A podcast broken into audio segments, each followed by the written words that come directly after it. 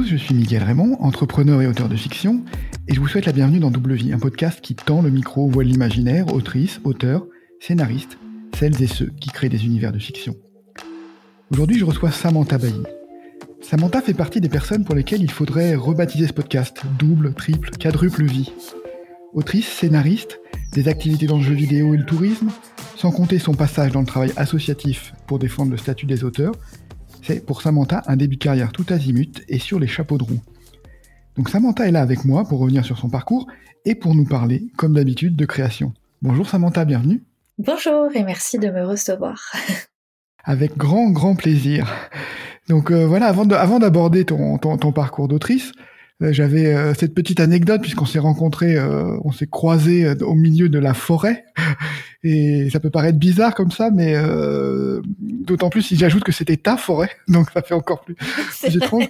Donc je m'étais pas, alors je m'étais pas perdu. J'étais là dans une retraite d'écriture avec Lionel Davous, avec d'autres auteurs, et Lionel nous guidait et dans un lieu qui est créé par euh, par Samantha, par toi et, euh, et Antoine. Donc, euh, est-ce que tu peux peut-être nous parler un peu de cette aventure qui est un peu hors norme pour commencer le, cette aventure de parenthèse Tiny House? Oui, bien sûr. En fait, avec du coup mon mari Antoine, on avait, on va dire, une appétence euh, assez forte depuis longtemps euh, pour euh, les cabanes, de manière générale. on a fait un tour du monde en 2019, c'était juste avant l'épisode de Covid, donc on avait intuitivement, sans le savoir, plutôt bien choisi notre moment. Euh, voilà, on avait envie un peu de faire une pause aussi dans nos vies, de réfléchir, de prendre du recul, et on s'est retrouvé à beaucoup voyager de manière nomade et à tester en fait des habitats alternatifs. Et quand on est rentré en France, en plus dans la période qu'on a connue qui était très particulière euh, au moment du confinement, on a eu envie de bah, de faire une bifurcation en fait, de se lancer dans dans une nouvelle aventure euh, de vie au sens large et à deux. Et donc, on a trouvé un petit bout de forêt, comme tu disais, où on a créé un concept qui est à la croisée des chemins entre le tourisme durable, euh, la créativité, euh, le soutien aussi de l'activité locale. Et donc, ce sont des tiny houses en pleine forêt dans laquelle on peut venir séjourner, se ressourcer avec une, une vue magnifique en fait sur l'extérieur. Et le principe, c'est que à la fois c'est du tourisme euh, j'irais durable un peu classique. Euh, on vient, on se ressource, mais on a une formule en fait de retraite créative on a aussi tout un, un enjeu de soutien à la création et aux artistes en général, où très régulièrement on organise des semaines qui seraient un peu comme des stages, hein, si on devait résumer, où un artiste euh, euh vient et passe, transmet son savoir à des personnes qui ont envie de de prendre un peu de recul elles aussi à un moment donné. Donc parenthèse a ouvert les portes en juillet 2021, donc ça fait plus d'un an maintenant, ça fait un an et demi, et euh, c'est une aventure un peu folle. Je confirme, le lieu est très réussi, c'était très sympa, et puis euh, et puis voilà, vous avez réussi à construire euh, construire tout ça et à le développer en quoi un peu plus d'un peu plus d'un an maintenant c'est oui c'était vraiment audacieux. C'était audacieux. On a passé pas mal de nuits blanches. Euh, après on ne regrette pas parce que c'est vrai que c'était un peu le on sentait que c'était le moment pour nous aussi. Donc on a déployé toute l'énergie euh, qu'il fallait déployer à ce moment-là. Et c'est vrai que euh, évidemment ça fonctionne bien, mais surtout ce que, enfin là, dont, là où je suis vraiment très contente, c'est que c'est une, vraiment une, une, belle jonction en fait, je trouve, avec la créativité, c'est que le lieu s'y prête et euh, tout est pensé par rapport à ça. Quoi, les tiny sont personnalisés par des artistes, signés par des artistes. Donc quand on vient séjourner, on découvre aussi une bibliographie, on, on découvre une œuvre, et, euh, et, je trouve que ce lien comme ça entre tourisme et, et créativité, finalement, il est pas très très présent euh, dans notre société et on est très fiers du coup d'avoir pu mettre en place euh, un tel endroit. Mmh. Oui, ben bravo. On va on va revenir parce que là, tu vois, tu, mentionnes le mot créativité, euh, c'est au cœur du, du, projet et bah, c'est au cœur de ton de, de, ton parcours aussi parce que euh, voilà, c'est c'est la ligne la ligne directrice qui te qui te guide je suis revenu un peu au, début hein, de, de, ton parcours, je suis désolé. Ah non, mais j'adore, vas-y, je, suis prête. Introspection. voilà, mais tu as, été une formation à la fois littéraire, tu, tu viens quand même de, de cette, du milieu de, l'écriture, mais à la fois théorique et pratique, donc tu as, as, eu un double master. Euh, ce qui m'a intrigué, c'est que tu as travaillé en même temps, donc tu vois, déjà, double, double master et tu as travaillé en même temps chez Ubisoft dans le jeu vidéo. Donc, c'est c'est marrant que tu dis ça parce que je me pose plein de questions en ce moment sur euh, ah mais je fais beaucoup de choses en même temps, mais pourquoi je fais tant de choses en même temps? Et après je me dis, oh là, mais en fait si tu regardes en arrière, déjà quand j'étais j'étais étudiante, je faisais ma dernière année euh, de master et en parallèle euh, j'étais en CDD chez Ubisoft. Euh, et en plus, je publiais déjà mes premiers livres. Donc en fait, c'était même, euh, t'as raison, c'était une triple vie parce qu'il y avait le monde du travail du jeu vidéo, les études que je voulais vraiment finir avec ce double master euh, parce que le, vraiment le, le master en édition, comme j'avais fait un master en littérature comparée, je me disais mais c'est vrai que c'était très théorique la littérature comparée et j'ai absolument adoré euh, mon cursus universitaire mais euh, quand on commence à dépasser la vingtaine et qu'on se demande un peu ce qu'on va faire concrètement aussi de sa vie et qu'on se dit ah, finalement euh, passer le CAPES ou la GREG en fait je le sens pas j'ai pas vraiment envie d'être professeur on se rend compte que que oui il faut peut-être aussi aller plus vers le, le concret le réel du monde du travail donc ce master professionnel euh, édition et rédaction, euh, ça me paraissait être un bon un bon compromis. Et en plus de ça, il y avait une démarche derrière qui était que comme je commençais à publier, j'étais très intriguée sur comment fonctionnait le monde de l'édition de l'autre côté, pas du côté auteur, mais du côté éditeur. J'avais envie de comprendre quels étaient les mécanismes, les logiques euh, de ce système, et euh, j'ai pas été déçue. Du coup, je pense que j'ai bien compris aussi à travers ces études-là. Mais il y avait une vraie volonté de de compréhension en fait des choses euh, dans, dans le cursus euh, des études et en même temps euh, voilà par par le travail dans le jeu vidéo c'est rigolo d'y revenir aujourd'hui mais j'ai toujours été passionnée de jeux vidéo depuis que je suis jeune je lisais autant que je jouais et mmh. c'était vraiment passionnant de travailler dans cette industrie tout au début mmh. Oui, c'est intéressant parce que tu, donc, tu travaillais dans une grosse société française de jeux vidéo et tu as travaillé sur sur une franchise qui est un peu euh, mythique pour les fans. J'ai vu Might and Magic, euh, c'était euh, c'est quand même j'ai passé des heures quand j'étais jeune là-dessus. Ah, tu es un joueur de Might and Magic, très bien. oui. donc toi tu as travaillé sur quelle partie sur sur ce, chez Ubisoft? Alors, en fait, c'est particulier. Au début, j'ai vraiment commencé, c'était de la rédaction, mais pour la communication. Et rapidement, je me suis rendu compte que j'étais plus intéressée par la production. Et, euh, et du coup, j'ai rencontré l'équipe de Might Magic et j'ai commencé à travailler avec eux sur un projet qui était très spécifique, qui était un projet de coordination euh, et de gestion, je dirais, de la Bible de l'univers de Might Magic. Donc, mon gros projet euh, sur une année, il y en avait plein d'autres, mais c'était vraiment de créer en fait euh, une Bible de cet univers en euh, réussissant à regrouper toutes les informations des différents héros euh, qui étaient sortis et d'année en année on se rend compte qu'il y a des, des strates en fait d'histoire qui, qui s'accumulaient, parfois des petites incohérences aussi. Euh, et le défi euh, que j'avais trouvé super chouette, c'était à la fois en fait euh, euh, de comment dire d'arriver à regrouper toutes les informations sur l'univers du jeu pour les équipes en interne, c'est-à-dire quelqu'un qui arrive et qui va démarrer un travail sur Metal Magic, sur la franchise, sur n'importe quel jeu, il doit pouvoir avoir la ressource en fait des piliers de mm. l'univers euh, de fantasy euh, de Might and Magic parce que c'est un univers extrêmement riche et par souci de cohérence, il faut bien en fait qu'à un moment donné, il y ait une, une vraie gestion en fait de, de ces informations-là sur l'univers et de la création qui a été faite.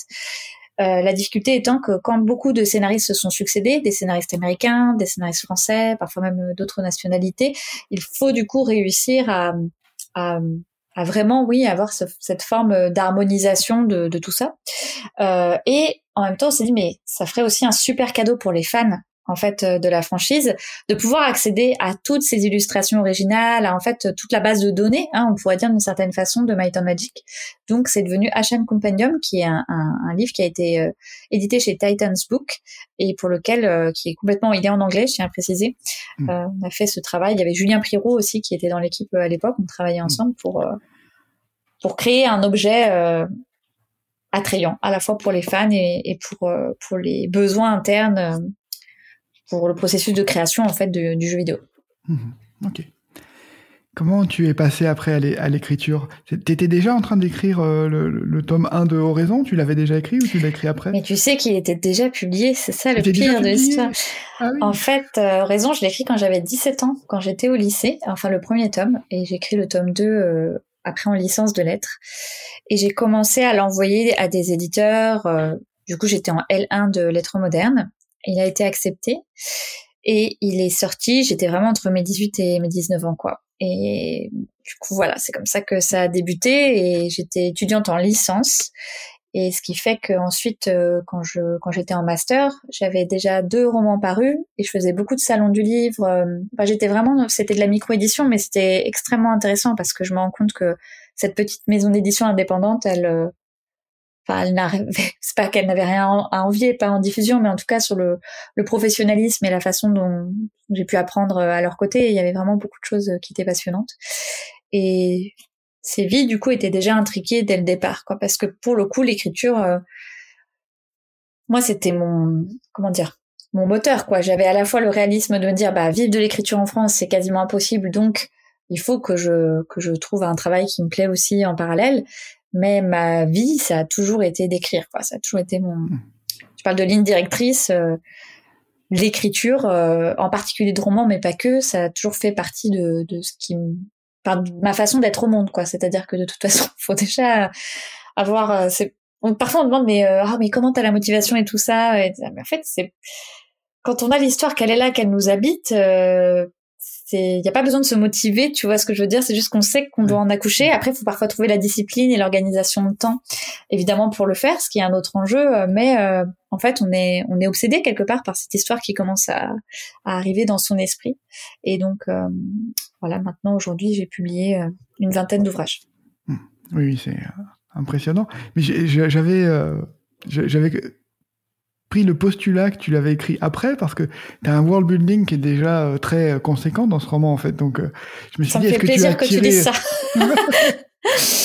j'étais hyper enfin j'étais hyper jeune. Alors maintenant quand je le relis j'ai du mal à être indulgente parce que je il y a plein de choses que je ferais plus pareil mm. évidemment, mais je me dis mon éditrice de l'époque m'avait dit, tu sais, c'est un roman que tu as écrit à 17 ans et tu n'auras jamais à en rougir. Et j'avais Enfin, je m'étais dit, j'espère qu'elle a raison, j'en sais rien. En fait, euh, il y avait eu le prix imaginal des lycéens à l'époque. Et j'y vois maintenant évidemment des, maladresses ou tout ça, mais c'est vrai que je me dis, ouais, la construction du monde pour les pour cette ado que j'étais, parce que finalement j'étais une ado, euh, euh, j'essaye de le voir avec indulgence maintenant et avec plus de bienveillance, et je me dis, bah ça tenait la route, quoi, quelque part. Oui, parce que c'est basé, c'est autour de, donc c'est de un roman de fantasy et mm. qui est basé autour d'une religion en fait que tu as, donc, que tu as, que tu as inventé et tu as inventé des rituels, inventé euh, des liens politiques, euh, etc. Donc c'est. Oui, c'est très politique en fait, hein, comme euh, roman, on peut le dire. C'est vraiment un univers. c'est une théocratie, c'est exactement ce que tu dis. Ça interroge les liens entre entre croire et savoir, je dirais, euh, on pourrait mm. dire cette tension en tout cas là-dessus, et le fait que des personnages se retrouvent euh, évidemment impliqués dans dans une histoire euh, qui qui les dépasse, des enjeux mm. qui dépassent évidemment leur individualité, mais ces deux sœurs qui, chacune à leur façon, essayent de faire la lumière sur la meurtre, le meurtre de la troisième de la fratrie, et ce qui les conduit à réinterroger complètement les convictions dans lesquelles elles ont grandi depuis leur plus tendre enfance. Et, euh, et oui, c'est une. Enfin, en tout cas, dans la, construction d'univers, ça a été un travail de recherche euh, très long, très intense. Au final, raison, c'est trois ans de travail, je dirais, pour les deux tomes. Hmm. oui, donc c'est oui conséquent en plus de en plus de tes cours et de donc ouais. Bah, pas encore. Le lycée, la première année, bon, c'était, c'était bien adapté. voilà. en travaillant ensuite, je trouve que c'est plus difficile euh, qu'à, qu'à la période euh, des études, quoi. Mm. Oui, bon, j'en aurais pas été euh, capable au lycée. donc, c'est impressionnant. Bah, c'est gentil. Et donc, donc tu as fait un tome, un deuxième tome. j'ai vu que tu avais sorti une, une romance aussi très peu, très peu après, Ligne de vie donc euh, dans une, dans une euh, maison euh, Milady qui, est, qui dépend de, de C'est ça. comment tu t'es lancé dans la romance? Tu avais, plusieurs. Enfin, pour toi, c'est. Est-ce que tu fais une différence entre les gens ou est-ce que tu écris ce qui te vient Alors vraiment, je on, le pose souvent cette question parce que c'est vrai que j'ai enfin, écrit et publié dans des genres littéraires très variés. Quoi. Ça, c'est certain entre le manga, entre la littérature adolescente, les albums pour enfants, euh, la littérature contemporaine et puis la fantasy. On a l'impression que, je sais pas, que ce sont des mondes qui ne cohabitent pas ou difficilement. Mmh. Mais en réalité, euh, je suis souvent plus, enfin, touchée par une histoire et je me pose même pas la question en fait de, de son genre à ce moment-là. Pour moi, mmh. la question euh, de l'étiquette qu'on va lui mettre, c'est presque une question, je dirais, commerciale en fait, euh, de librairie ou d'éditeur. Mm. Et, et voilà, après, l'histoire qu'on a envie de raconter, elle vient. Euh, je trouve que la grande différence entre les mondes imaginaires et le, ce qu'on pourrait dire le contemporain ou le réalisme, c'est que euh, les littératures de l'imaginaire exigent en fait de passer un certain nombre de référentiels que n'ont pas les lecteurs, puisqu'ils découvrent complètement un nouveau monde. Donc ils découvrent une société, des cultures, des religions, des paysages euh, pour lesquels on ne peut pas jouer en fait sur euh, sur l'imaginaire qu'ils ont déjà déployé par rapport au monde qu'ils connaissent. Donc il y a vraiment ce ce travail de description, je dirais d'immersion d'univers euh, qui est très fort et qui doit aussi être malin parce qu'il faut pas non plus complètement étouffer en fait le lecteur mmh. par je sais pas 35 pages de description pour décrire tel tel monument ou quoi. Et en même temps, la littérature contemporaine, je trouve que que ça permet une une façon de capter aussi l'air du temps qui est passionnante quoi. Le, le ligne de vie ou les stagiaires ça a été vraiment un, un, plaisir fou à écrire parce que là on est sur euh, sur un registre autre et plus proche de la de la réalité. Mais pour autant je trouve qu'à travers les littératures de l'imaginaire même s'il y a ce voile quelque part de voilà de cet mmh. autre monde euh, on est dans la même chose c'est-à-dire euh, explorer en fait l'être humain Hmm. Ça m'évoque euh, celui-là, ligne de vie, c'était euh, c'était une c'était une histoire d'une correspondance entre des. Oui, c'est un roman épistolaire. Oui, c'est ça. Et ça, ça, ça, m'évoquait euh, les, un roman qui est sorti après, Les Oiseaux du Temps, là, qui lui est dans dans l'imaginaire, mais aussi où il y a cette, ce principe d'échange de de romances à base d'échanges de, de, lettres échangées. Je sais pas si tu avais. Tu, tu je l'ai pas lu du coup. Du coup, ouais, tu préfères. Mais non, mais je vais aller le, le... j'irai le lire du coup. ah, tu connaissais Non, tu as, non je l'ai pas lu. Bah, j'en ai entendu parler, mais je l'ai pas lu. Du coup, quand j'ai pas lu un livre, bah, je préfère le dire. oui, oui, bah, t'as raison. tu disais oui, euh, en, toujours en parallèle. Du coup, quand je fais de, mon travail de préparation, je vois, oh mais tu as écrit au même moment quasiment euh, un, livre illustré de jeunesse, donc La princesse au bol enchanté, donc un conte, euh, je crois, d'inspiration japonaise. Tout à fait. Et là encore, euh, comment ça se, produit? Comment tu récupères cette, enfin comment tu saisis ces opportunités là En fait, bah, j'étais au salon du livre de Rouen pour euh, finalement mon, mes ouvrages de fantasy et je suivais depuis un moment donné les éditions Domi Domi dont j'adorais le travail, un, un jeune éditeur euh, qui se lançait à l'époque dans dans l'édition de beaux livres illustrés pour en fait transmettre la culture japonaise aux enfants et pour l'époque, vraiment, c'était très innovant et audacieux. Et en fait, on discute, euh, voilà, on se croise en salon, on discute, et puis euh, et puis un jour, je sais même plus exactement, euh, c'est Olivier ou Pierre qui me contacte pour dire en fait qu'il recherche quelqu'un justement pour un travail d'écriture sur la l'adaptation en fait d'un conte traditionnel japonais, mais qu'ils ont vraiment envie d'adapter par rapport à une illustratrice avec laquelle ils travaillent. Et c'est comme ça que ça s'est fait en fait assez naturellement. J'ai fait des propositions, ça leur a plu et on s'est lancé là-dedans. Et c'est vrai, moi j'ai toujours beaucoup euh, aimé le Japon et j'ai aimé aussi découvrir la culture japonaise, euh, j'irais traditionnelle et, et des vraiment tout toute la zone du conte, elle est très très intéressante parce que là on est vraiment sur des histoires qui se sont transmises oralement, puis à l'écrit, donc dans laquelle on est vraiment sur une matière dans laquelle euh, on suit évidemment, euh, je dirais, une ligne, une histoire que tout le monde connaît, mais il y a aussi de la, liberté dans la façon de transmettre les choses. Et c'est comme ça que ça s'est fait, en fait. C'est, bah, tu, tu, as retravaillé avec eux, hein, tu en as fait plusieurs, je crois. Euh, ouais, tu fait le, le Kotori, le chant du moineau, euh, et puis peut-être une peut-être une BD aussi avec eux plus tard. J'ai fait, on a fait Chasseur d'horreur puisque mm. là, je leur ai dit que j'aurais bien aimé écrire un texte vraiment original cette fois-ci. Mm. Et là, on est sur un format différent, c'est qu'on est vraiment sur un, un très grand et magnifique livre illustré avec une illustratrice euh, japonaise qui s'appelle euh, Monashishi.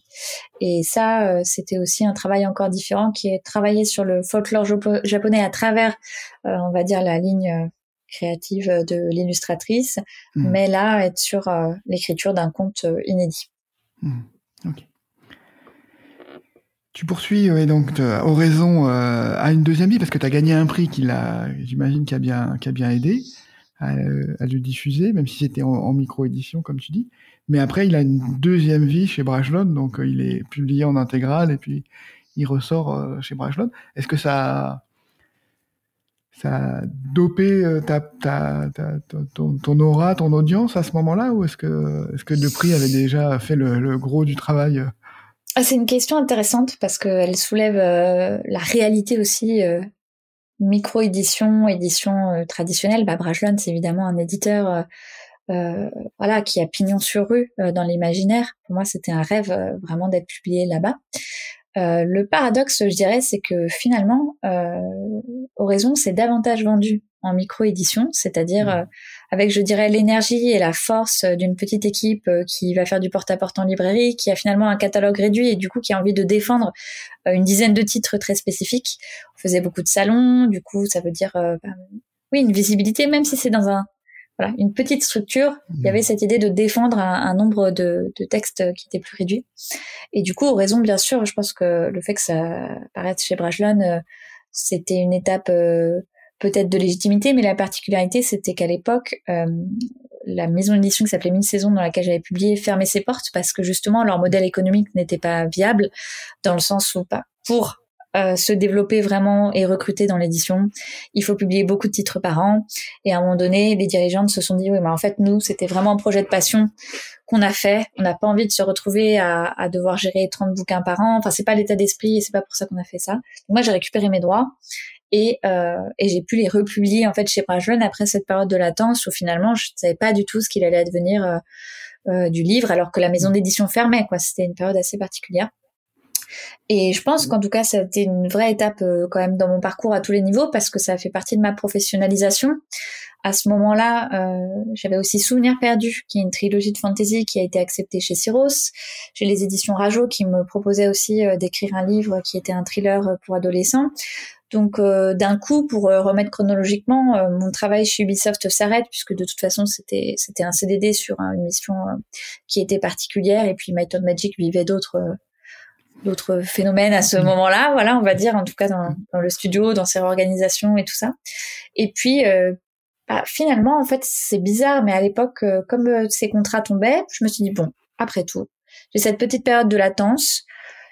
Mais si j'essayais d'en vivre, mais au pire, c'est dans deux mois, trois mois, ça marche pas, c'est pas grave. Je, je, continue à postuler, je cherche ailleurs, je voilà. Et il se trouve que finalement, j'ai eu énormément de d'opportunités, de, propositions en même temps, et de ne faire qu'écrire toute la journée. Moi, mais j'étais au paradis. Enfin, vraiment, c'était ce que j'avais toujours voulu. J'avais tellement d'idées, de projets qui qui qui étaient en moi depuis des années et pour lesquels j'avais pas le temps que là, ben, il y a tout cet espace-temps qui s'est ouvert et euh, j'ai quand même réussi à en vivre assez tôt, quoi, parce qu'en 2012, finalement, je me lance et, euh, et ça fonctionne d'une certaine façon. Après, euh, la difficulté aussi dans le processus de création, c'est que du coup, euh, je dirais le, le rapport euh, intime et de ouais le rapport intime qu'on a à sa créativité et à ses ouvrages se confronte, je dirais, à la à la dureté de la réalité que ce, ça devient euh, sa source principale de revenus Hmm. Donc euh, moi, pour résumer, euh, voilà, si vous prenez le sociotype euh, d'un auteur en France qui vit de, ses ouvrages, bah, c'est pas compliqué. Hein. Il y a les études socio-économiques à l'époque de la GSA-MDA. Euh, l'écrivain qui, qui, gagne plus de 8700 euros de droits d'auteur par an, c'est un homme euh, blanc d'environ 55 ans qui est souvent multipropriétaire et rentier.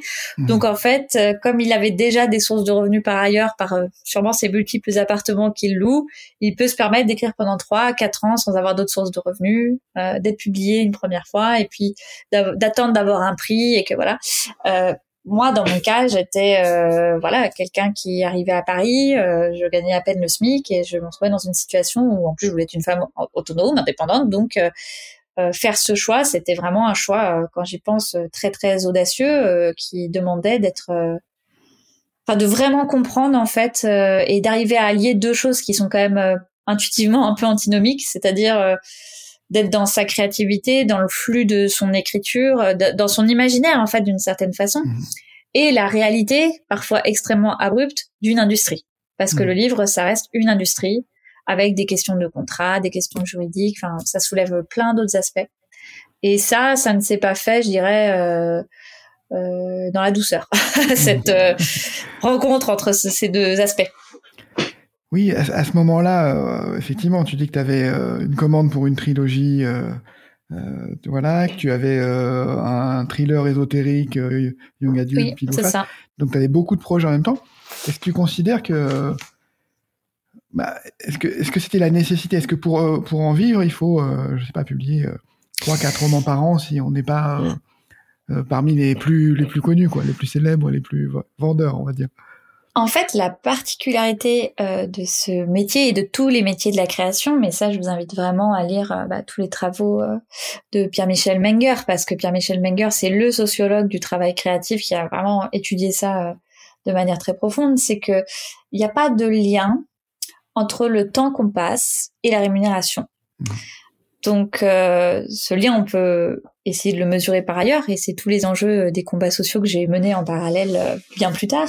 Mais euh, ça fait que concrètement, la, la rémunération, le principe du droit d'auteur, c'est une rémunération proportionnelle sur l'exploitation de l'œuvre.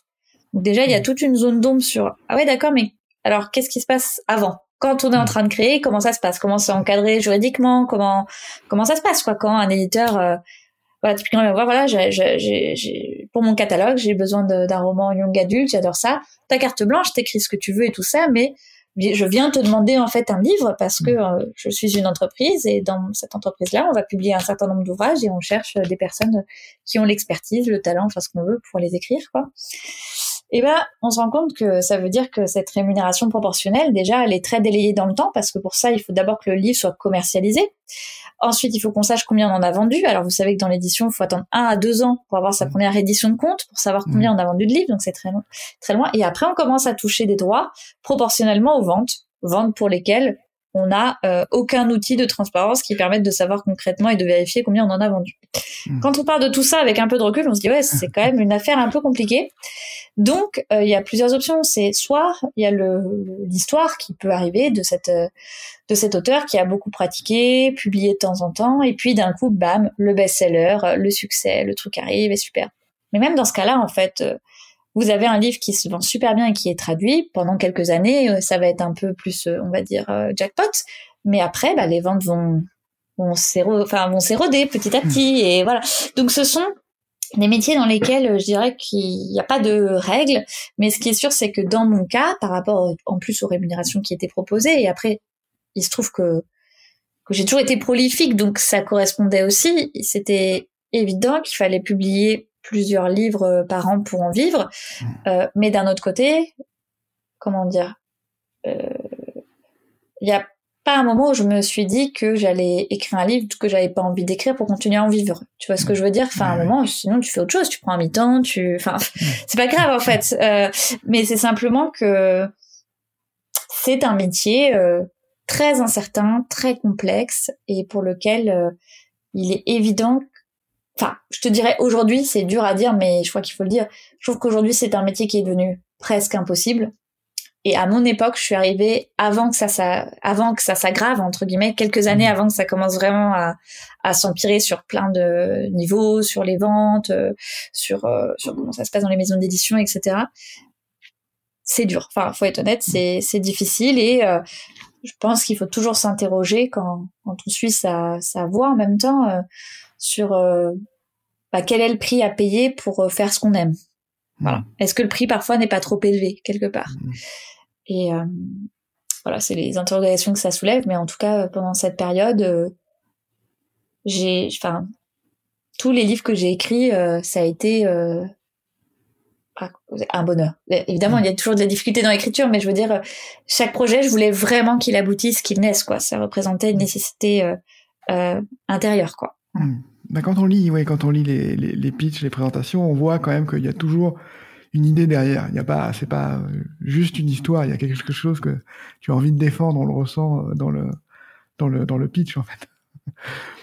Je me, je me posais la question, tu vois, sur parce que là, on a parlé de, de, quelques romans que tu as tu as enchaînés, et euh, on est arrivé après en 2014 au, stagiaire, qui est euh, qui est un peu, euh, je sais pas, peut-être ton best-seller, je sais pas si on peut le dire comme ça ou. Bah, je sais pas trop. Euh, les stagiaires, c'est pas forcément l'ouvrage qui s'est le plus vendu, mais je pense que là où ça a été un point euh, très fort dans mon itinéraire d'écriture et c'est que ce bouquin, mais je sais pas comment dire, même encore aujourd'hui, bah déjà il a les droits d'option ont été cédés pour l'audiovisuel. Il, il, a eu un vrai succès d'estime ou même médiatique par contre, au niveau des ventes, c'est pas forcément celui qui a le plus fonctionné. Un peu plus au livre de poche ensuite, euh, mhm. mais sa première édition euh, chez Brajon Milady, euh, euh, c'est tombé à un moment un peu particulier où, en interne de l'entreprise, ils avaient aussi certaines problématiques. Donc, disons que la commercialisation ne s'est pas passée comme prévu, pour résumer. Mais quoi mhm. qu'il en soit, c'est vraiment un livre et une série, puisqu'il y a durée déterminée, indéterminée, où à travers ce livre, je rencontre mon premier agent littéraire. En fait, c'est le coup de cœur euh, de la. Enfin, c'est ce livre qui me qui me fait faire passer un cap, qui est d'être présenté aussi par une agence littéraire. Et ça, mmh. d'un point de vue euh, psychologique, euh, enfin à tous les niveaux, ça a été un moment crucial en fait, je pense, mmh. de mon parcours. Et puis, de tous les livres que j'ai écrits, cette saga, mais j'en garde un, je peux pas t'expliquer, c'est difficile à décrire, mais j'ai eu un flux réellement d'écriture tout le long, un plaisir fou qui fait que j'ai relu il y a pas longtemps indéterminé un truc que je fais jamais de relire mes livres. Et j'ai été happée et, et je vais essayer d'en parler sans être trop émue, mais vraiment, j'ai eu l'impression de retrouver des amis, tu vois. Enfin, j'ai, y a, on sent des choses très différentes en fonction des livres qu'on écrit, mais celui-ci, ça restera pour moi toujours une, une saga très très particulière et et je ne dis pas que je ne vais pas continuer à écrire euh, sur ce groupe de personnages, quoi. Euh, même si hmm. c'est pas la décision sûrement la plus rationnelle d'un point de vue euh, commercial, c'est la nécessité que je ressens, quoi. C'est que hmm. vraiment, ouais, il y a, eu ce que m'avait dit mon éditrice au livre de poche, et qu'il y avait peu de livres qui finalement captaient comme ça à un moment de temps, on va dire des 20-30 ans. Hmm. Effectivement, tu, parlais de capter l'air du temps. C'est, on a l'impression que c'est effectivement dans ce, dans cette série-là que que tu l'as capté. Euh, parce qu'en plus, c'est euh, c'est l'histoire d'une société de jeux vidéo et de manga, donc euh, c'est aussi un peu, voilà, il y a peut-être aussi un rapport, un, un, effet miroir avec toi aussi, dans lequel tu t'es investi aussi pour pour raconter cette histoire. Oui, parce que je pense que quand on quand on crée de manière générale dans sa vie, c'est vraiment une façon d'être au monde, quoi. C'est une façon d'observer les choses, c'est une façon d'analyser. Et la fiction, c'est une façon de remettre de l'ordre dans parfois ce qui n'en a pas dans la réalité. Tu vois ce que je veux dire? C'est que la chronologie des événements dans la fiction, ou même par sa structuration, on est dans une forme de sublimation des choses, quoi. Et, euh, et en même temps, les stagiaires, c'est assez dur, assez cru, euh, très, enfin, lucide et féroce en même temps parce que ça, ça présente, je pense. Euh, le monde du, travail en fait. Ça parle vraiment du, monde du travail, mais quand on dit ça, ça fait un peu impersonnel, mais c'est vraiment des, des, des, personnages aux trajectoires euh, intimes très différentes, qui ont des parcours différents, qui ont leurs bagages, qui ont leurs souffrances, et c'est comment on suit l'intériorité des êtres humains au travail. Et ça, c'est mmh. passionnant parce qu'en fait, le monde du travail, c'est une tension qui t'amène par essence à, à quelque part euh, pas déconnecter ton humanité, mais en tout cas de la mettre en, plus en retrait parce qu'il y a des règles, parce qu'il y a des considérations économiques et tout ça. Et en fait, ça reste des êtres humains qui doivent essayer de s'entendre et qui sont quelque part forcés dans le salariat à venir chaque jour tant de temps par jour. Et ça, je, raconter ça, je trouve que c'est passionnant et que ça, c'est peut-être pour ça que ça a parlé aussi à beaucoup de beaucoup de monde parce que c'est un, un livre pour lequel euh, beaucoup de beaucoup de messages, beaucoup de gens en dédicace autant des, des, vingtenaires qui disent ah mais j'ai l'impression de vraiment retrouver ma vie quand j'étais en stage, autant que des mamans euh, de 45 ans qui me disaient euh, euh, ça, même si j'ai travaillé dans un complètement autre domaine que l'édition ou le jeu vidéo, ça me rappelle plein de choses que j'ai vécues ou que je me suis dit au quotidien, quoi. J'ai l'impression, enfin, si, je me projette dans le, fait d'écrire ce genre de, livre, je, je, pense que j'aurais du, du mal parce que je te dis comment tu rends intéressant le monde du travail, est ton quotidien? Tu as l'impression que c'est quelque chose qui, est, qui va être euh, difficile à mettre en scène, en fait. Comment tu as, comment réussi à trouver l'angle pour ça? Euh Écoute, j'aurais eu du mal à répondre à cette question euh, il y a quelques mois, mais comme j'ai relu Indéterminé, et je l'ai relu comme une étrangère. C'est assez bizarre ce que je veux dire, mais évidemment que je me souvenais chaque moment que j'avais écrit et tout ça. Mais finalement, comme ça fait maintenant je l'ai écrit en 2017-2018, donc ça fait quand même des années maintenant. J'avais l'impression d'avoir une forme de, tu sais, tes yeux ont été lavés par quelque chose, mm. tu redécouvres et t'as presque plus la sensation que c'est toi qui l'as écrit. Enfin, je sais pas comment dire. Il y a beaucoup plus de distance et, et du coup, c'est là qu'on craint son propre regard parce qu'on craint sa dureté. Et en fait, euh, bah, je je n'ai pas lâché le bouquin, quoi. Et tout le monde, les stagiaires, ce qui revient souvent, c'est j'ai pas pu le lâcher. J'ai chaque page, je voulais savoir ce qui se passait. Et c'est vrai que quand tu dis ça parle du monde du travail, tu dis oh, ça peut être très intéressant, quoi. Et en fait, je pense que là, euh, le cœur de, de ça déjà, c'est le c'est les personnages. Enfin, c'est vraiment le leur motivation, les conflits dans lesquels ils sont intérieurement. Euh, cette tension et le fait que c'est une narration double, c'est-à-dire qu'on suit d'un côté Ophélie, qui est une jeune fille qui vient de province, qui vient bosser en communication, mais c'est quelqu'un qui vraiment, euh, comment dire, euh, euh, est dans des enjeux euh, de survie qui sont quand même quelque chose sur lequel on peut on peut s'identifier quoi.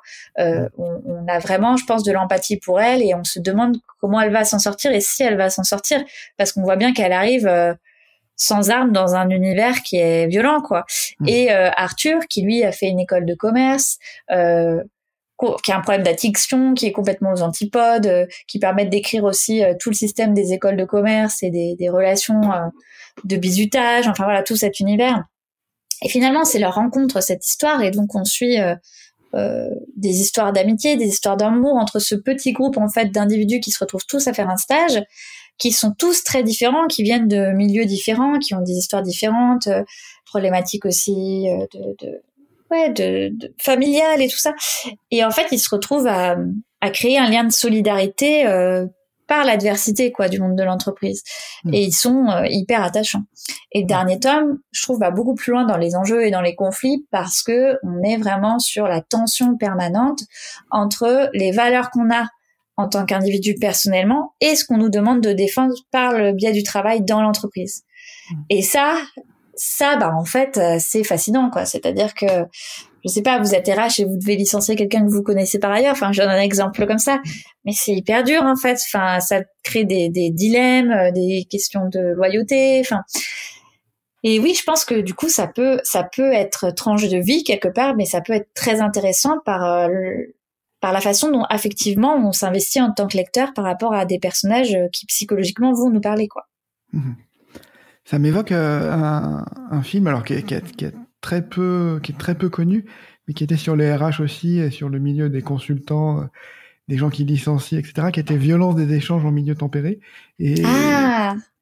et c'était voilà c'était il y avait l'histoire d'un d'un gars en cabinet de conseil et qui allait en gros fermer les entreprises les les écrémer, les rendre plus légères et plus bah plus dynamiques. Et puis la, manière dont, au fur et à mesure, il va se s'assécher euh, progressivement dans, dans, dans, ce travail. Donc effectivement, tu peux, euh, je vois comment tu peux réussir à en faire quelque chose d'assez captivant en fait. Tout à fait. C'est faudra les lire hein, pour se rendre compte. Mais euh... Ah oui, là je, là, je vais les lire parce que là, tu m'as donné vraiment envie.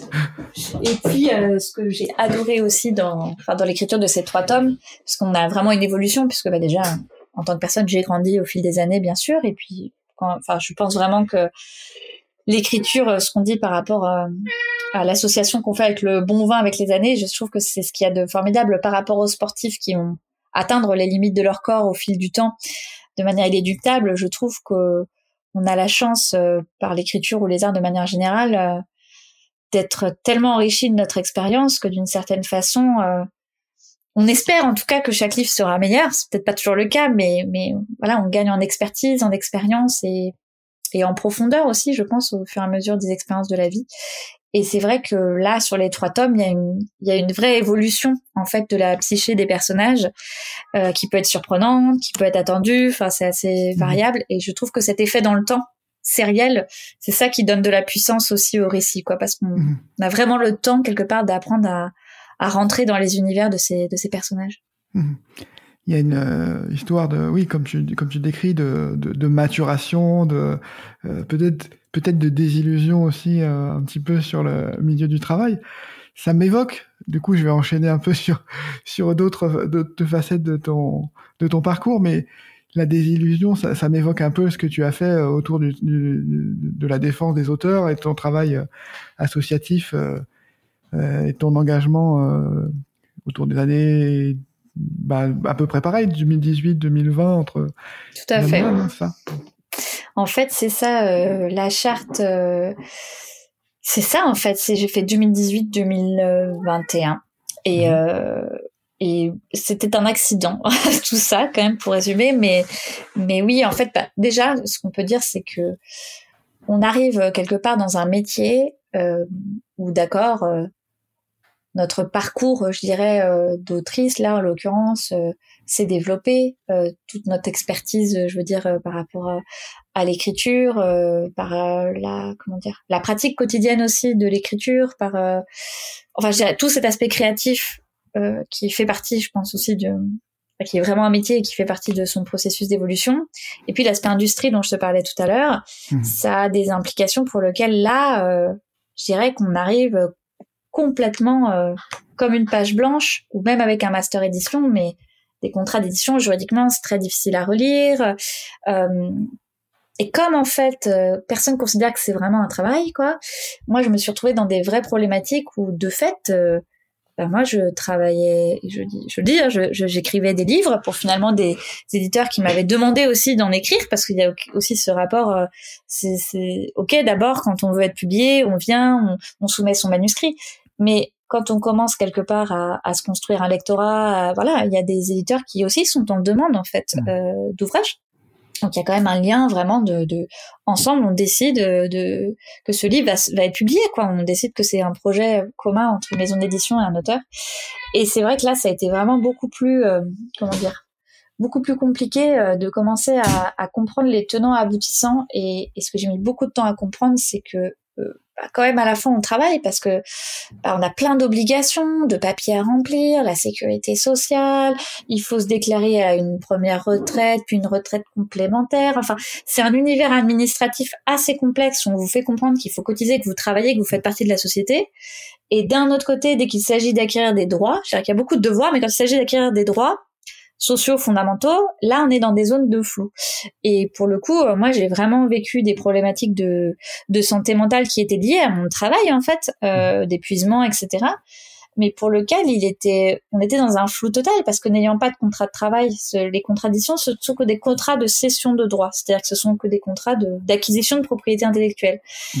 Mais alors, qu'est-ce qu'il en est du corps de la personne pendant tout le temps où elle écrit, où elle est en action, elle est devant son ordinateur, où elle échange des mails, quand on lui demande de faire des tournées de promotion, d'aller à des salons du livre, voilà. Et euh, c'est, enfin, je trouve ça quand même euh, fascinant d'une certaine façon parce qu'on est face à un paradoxe qui fait que j'avais écrit cette tribune dans l'actualité plus tard de du problème de la case quoi. On, ah, voilà, on sait jamais où on est mis, dans à quelle case on appartient, si on est vraiment dans la société ou si on l'est pas. Tu vois ce que je veux dire euh, Et là, d'un point de vue plus pragmatique euh, que juste la création, mais vraiment le ouais l'administratif quoi d'une certaine façon.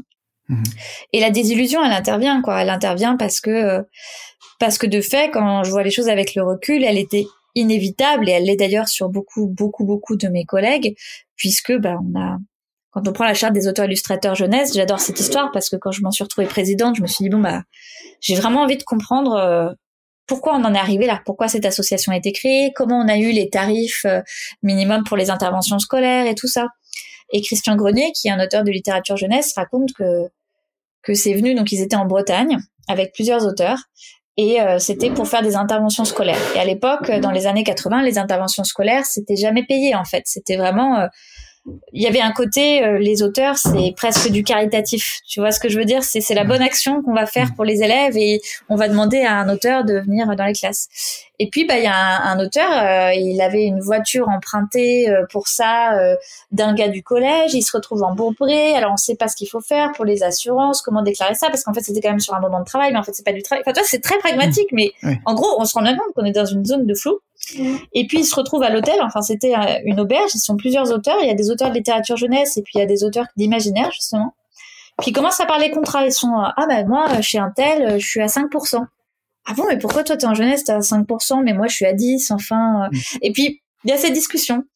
À l'issue de ces interventions croisées, le, le responsable un peu de l'événement leur explique qu'en fait, bah, ça va pas être possible de leur payer leur chambre d'hôtel parce que finalement, ils ont pas le budget et que ben, euh, enfin, en gros, euh, voilà, même pour la bouffe, euh, finalement, c'était pas possible quoi.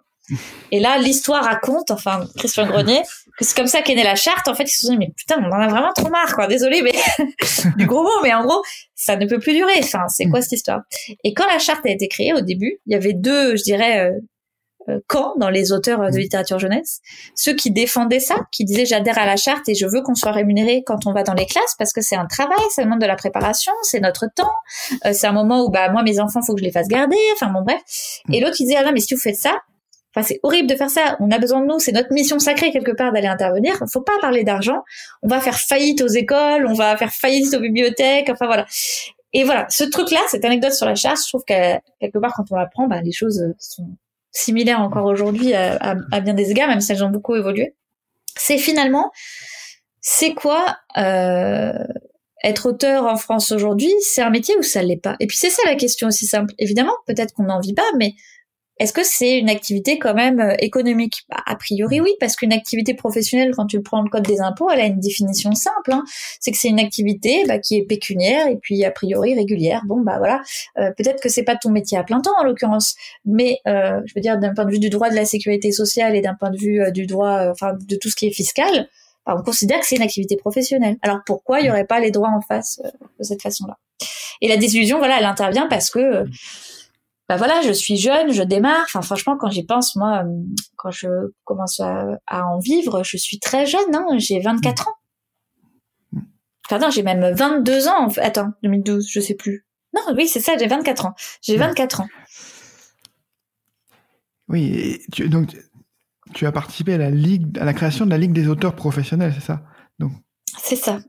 Et donc le, oui, le, c'est là où c'est intéressant où c'est intéressant parce que tu, voilà, il y a le, mot auteur et professionnel. Donc, euh, c'est. C'est ça. On l'a bien mis pour que ce soit bien compréhensible. c'est bien en opposition au rentier dont tu parlais tout à l'heure, euh, qui, qui ben, en fait, c'est, enfin, j'ai rien contre le fait de, tu vois, d'être propriétaire, d'avoir des rentes et tout ça, c'est très très bien. Enfin, je veux dire, c'est formidable. Mais le fait que certaines personnes n'aient pas besoin du fruit, enfin de, entre guillemets, peuvent se contenter d'une rémunération symbolique qui est la publication ou des prix littéraires, ça c'est une chose, parce qu'ils ont par ailleurs des sources de revenus, très bien. Le problème c'est que ça, cette représentation, je dirais, de l'auteur type, c'est en partie, mais il y a plein d'autres explications, ce qui a reculé, voire détruit les droits sociaux d'individus qui viennent de milieux sociaux moins privilégiés et qui n'ont pas d'autre choix en fait à un moment donné pour exercer cette, cette activité que d'en recevoir euh, le fruit quoi. Euh, le fruit du coup financier. Ils peuvent pas payer euh, leur loyer avec de la visibilité quoi. Ils ont vraiment besoin à un moment donné bah, voilà, d'avoir le, fruit finalement de, de leur travail. Et et là-dessus oui la création de la ligue c'est vraiment ça, il faudrait un podcast dédié pour raconter tout ça, mais en tout cas, ce qui est vraiment intéressant, c'est qu'à ce moment-là, je prends ces engagements et que ça fait vraiment partie, je pense, de mon parcours même psychologique, je dirais, parce que quand vous êtes militant, parfois les gens comprennent pas pourquoi vous passez autant de temps à faire un truc bénévole, parce que c'est vrai que clairement, euh, c'est un peu une folie. Moi, je pense que ça faisait partie d'un processus intellectuel, voire de réparation psychologique, de d'arriver à comprendre de manière systémique aussi euh, les souffrances euh, que j'avais vues chez mes pères et puis que j'avais ressenties aussi.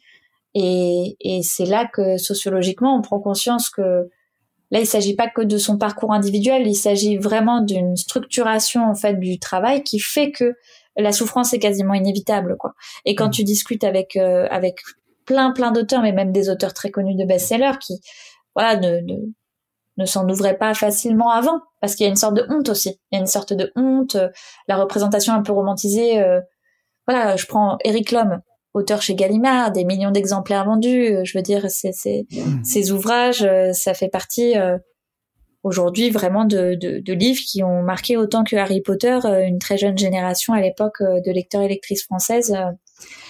Et Eric Lhomme qui explique qu'il vit avec à peine un SMIC et qui fait ça dans une tribune. bon, on se dit qu'il y a quand même un problème, quoi, que, que même en fait l'auteur qui a coché toutes les cases de la réussite, il est dans une situation euh, pour certains de précarité euh, qui paraît quand même un peu étrange, quoi. Tu vois ce que je veux dire? Mmh. Même le succès, mmh. finalement, euh, un peu improbable et quasiment impossible, fait que des personnes sont quand même en souffrance dans, dans leur activité, quoi. Donc il y a quelque chose qui va pas. Mmh. Non, mais c'est intéressant aussi de, de voilà, qu'on puisse en parler là et que ça permette aussi au lecteur de se projeter sur quelle est la condition de production de, de, de ce qu'ils disent, des œuvres, etc. C'est intéressant de voir. Bah, ça démystifie. Ça démystifie et c'est ça avec lequel on peut avoir du mal, c'est que ah oui, tout de suite, on va parler juridique, on va parler industrie, bah ça donne pas envie, hein, ça vend pas du rêve. Hein.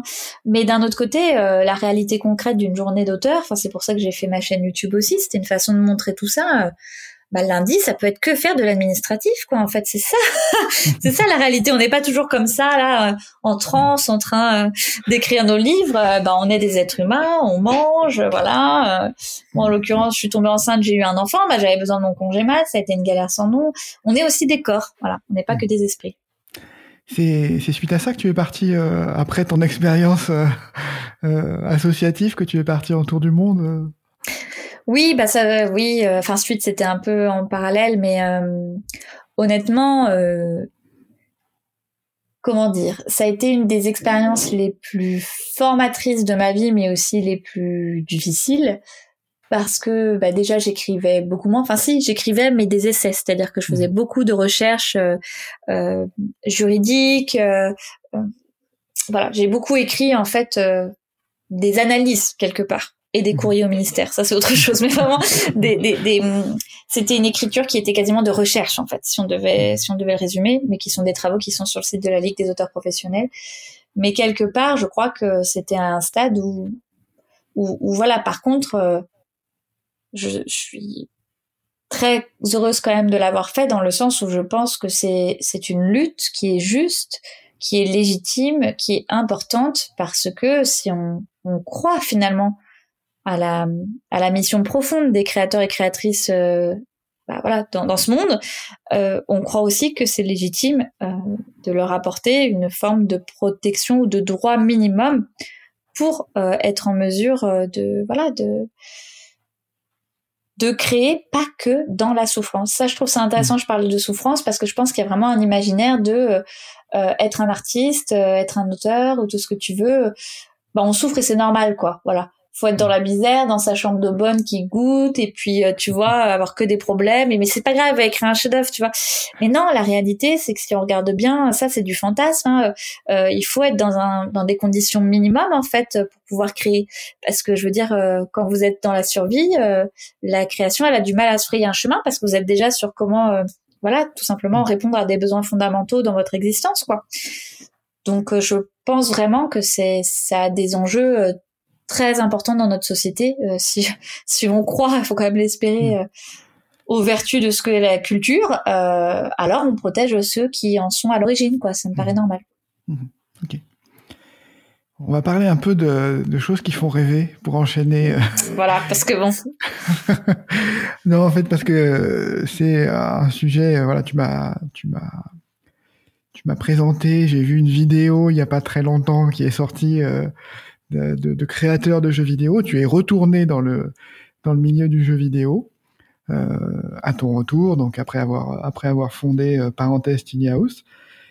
Donc tu travailles maintenant pour euh, pour un, jeu pour la création d'un jeu qui s'appelle Little Big Adventure, donc qui est un jeu mythique des années 90 euh, qui va donc revenir et être être rebooté donc est-ce que tu peux euh, en parler? Alors il y a une vidéo pour ceux qui veulent chercher, il y a une vidéo qui est sortie euh, il y a pas longtemps qui est qui est un peu qui parle de, des dessous, on, on t'y voit euh, dedans parler du retour de l'Idical d'aventure avec bah avec Frédéric Rénal qui est un développeur mythique des, des, des, années 90 qui a fait aussi Alone in the Dark. Donc en ambiance Lovecraftienne avec les débuts de la 3D etc. Donc c'est il y a quand même une hype quand même autour de autour de ce jeu.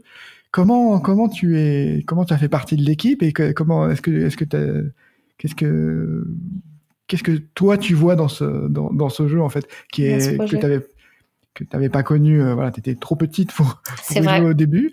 Donc comment comment tu reprends le, en main ce projet t'appropries l'histoire de ce personnage? Alors, je peux pas en effet trop en dire pour des raisons de confidentialité, mais il y a cette vidéo dont tu as parlé qui en dit déjà beaucoup. Mhm. Euh, ce que je peux dire, c'est que au départ, moi, j'étais vraiment juste entre guillemets une experte euh, dans le board créatif euh, avec Frédéric Rénal sur le projet de reboot. Mhm. du studio qui venait de se créer puisque le studio 2.21 a acquis en fait la licence du jeu Little Big Adventure Alors, il y a plein de choses que vous pouvez découvrir. Si vous voulez découvrir les jeux originaux, ils sont sur Steam. Il y a même eu voilà, des petits bonus et des petites choses mmh. que vous pouvez découvrir sur le site du studio par rapport aux jeux originaux qui ont... Voilà. Il y a vraiment eu tout un travail aussi qui a été fait par l'équipe et certains des anciens pour arriver à, à continuer en fait de le mettre à disposition euh, aussi des joueurs qui l'ont connu et qui ont envie d'y jouer, euh, de se replonger dans cette nostalgie, ou ceux qui ont envie de le découvrir, hein, c'est tout à fait mm. possible. Là, l'idée donc c'est de travailler sur un reboot. Euh, on sait que Little Big Adventure 3 était très attendu, euh, mais pour tout un tas de raisons qui sont expliquées dans la vidéo, euh, on a eu envie de partir sur un, un reboot et moi je suis devenue pas que membre extérieur en fait je suis narrative designer sur le jeu. Donc c'est-à-dire que j'en écris euh, le scénario, que j'en suis garante de l'univers, qui est finalement un travail euh, un peu différent de ce que j'avais fait chez Ubisoft, mais qui a des parallèles, euh, enfin en tout cas des, des similitudes. Mm. Et donc on travaille en équipe sur ce reboot et c'est absolument, absolument passionnant. Je vous invite à aller voir les concepts, enfin le premier concept art qui a été dévoilé, dévoilé de Paolo Torino, donc qui est notre directeur artistique, qui est brésilien, qui est un fan du jeu depuis sa petite enfance. Donc mm. il y a une partie de l'équipe qui sont des fans vraiment de longue date et une partie comme moi euh, euh, qui n'avait pas joué au jeu à l'origine. Donc j'ai beaucoup joué, par ailleurs quand j'ai commencé à travailler euh, sur le projet. mais évidemment, je n'ai pas le même regard sur le jeu que quelqu'un qui l'a connu enfant ou adolescent dans les années 90. L'idée, c'est aussi que pour en fait faire de Twin Sen un héros de la génération aussi d'aujourd'hui, c'est important d'avoir un regard un peu un peu plus distancé aussi sur le jeu d'origine pour voir comment on pousse les curseurs. Hmm. Et puis, je crois que ce que je suis autorisée à dire, en tout cas, c'est que beaucoup des choix qui ont été faits sur Little Big Adventure, mais ça, Frédéric Rénal en parlera mieux que moi, je vous invite à aller sur le site du, de, de Twin Sun Little Big Adventure parce qu'on prévoit des contenus exclusifs justement sur la genèse euh, euh de, du, jeu et le processus de création du jeu parce que c'est vraiment hyper intéressant. Beaucoup de choses étaient aussi des choix qui étaient des choix de contraintes techniques par rapport à l'époque.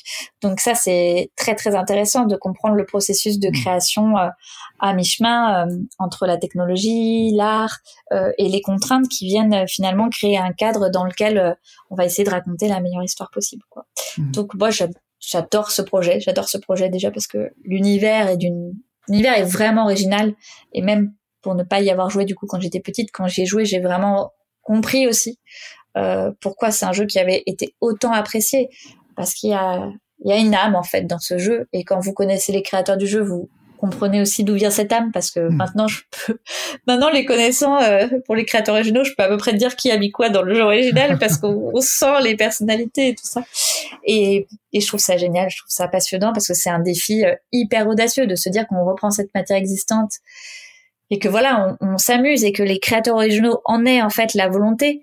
Euh, c'est une passerelle intergénérationnelle qui est assez rare en fait quelque part. je trouve que ça se fait de façon humaine, euh, familiale, et ça se sent, je pense, euh, quand on regarde la mmh. vidéo. Quoi.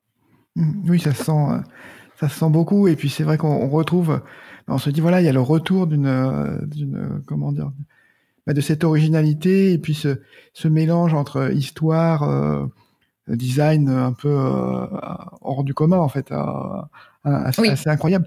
Quand tu parles de oui de, de, de contraintes techniques, c'est vrai qu'il y avait à l'époque il y avait peut-être plus que maintenant, mais il y avait cette cette magie, le, jeu vidéo, c'était un tour de magie, c'est-à-dire que il y avait des trucs pour euh, faire plus que ce que la machine était capable de faire. Donc euh, voilà, il y avait ce côté magicien qu'avait eu euh, Frédéric Rénal et son équipe. Hein, donc pour, pour, le jeu, c'était c'était impressionnant. Et je me souviens à l'époque, voilà, il y avait tous les magazines l'avaient mis en couverture, voilà, titré que c'était le un, un, jeu français, voilà, avec une personnalité incroyable. Donc c'était c'était vraiment vraiment un événement. Donc, euh, bah, je suis assez, euh, je suis assez impatient de voir euh, bah, ce que vous allez faire et je ne doute pas que c'est, une aventure incroyable.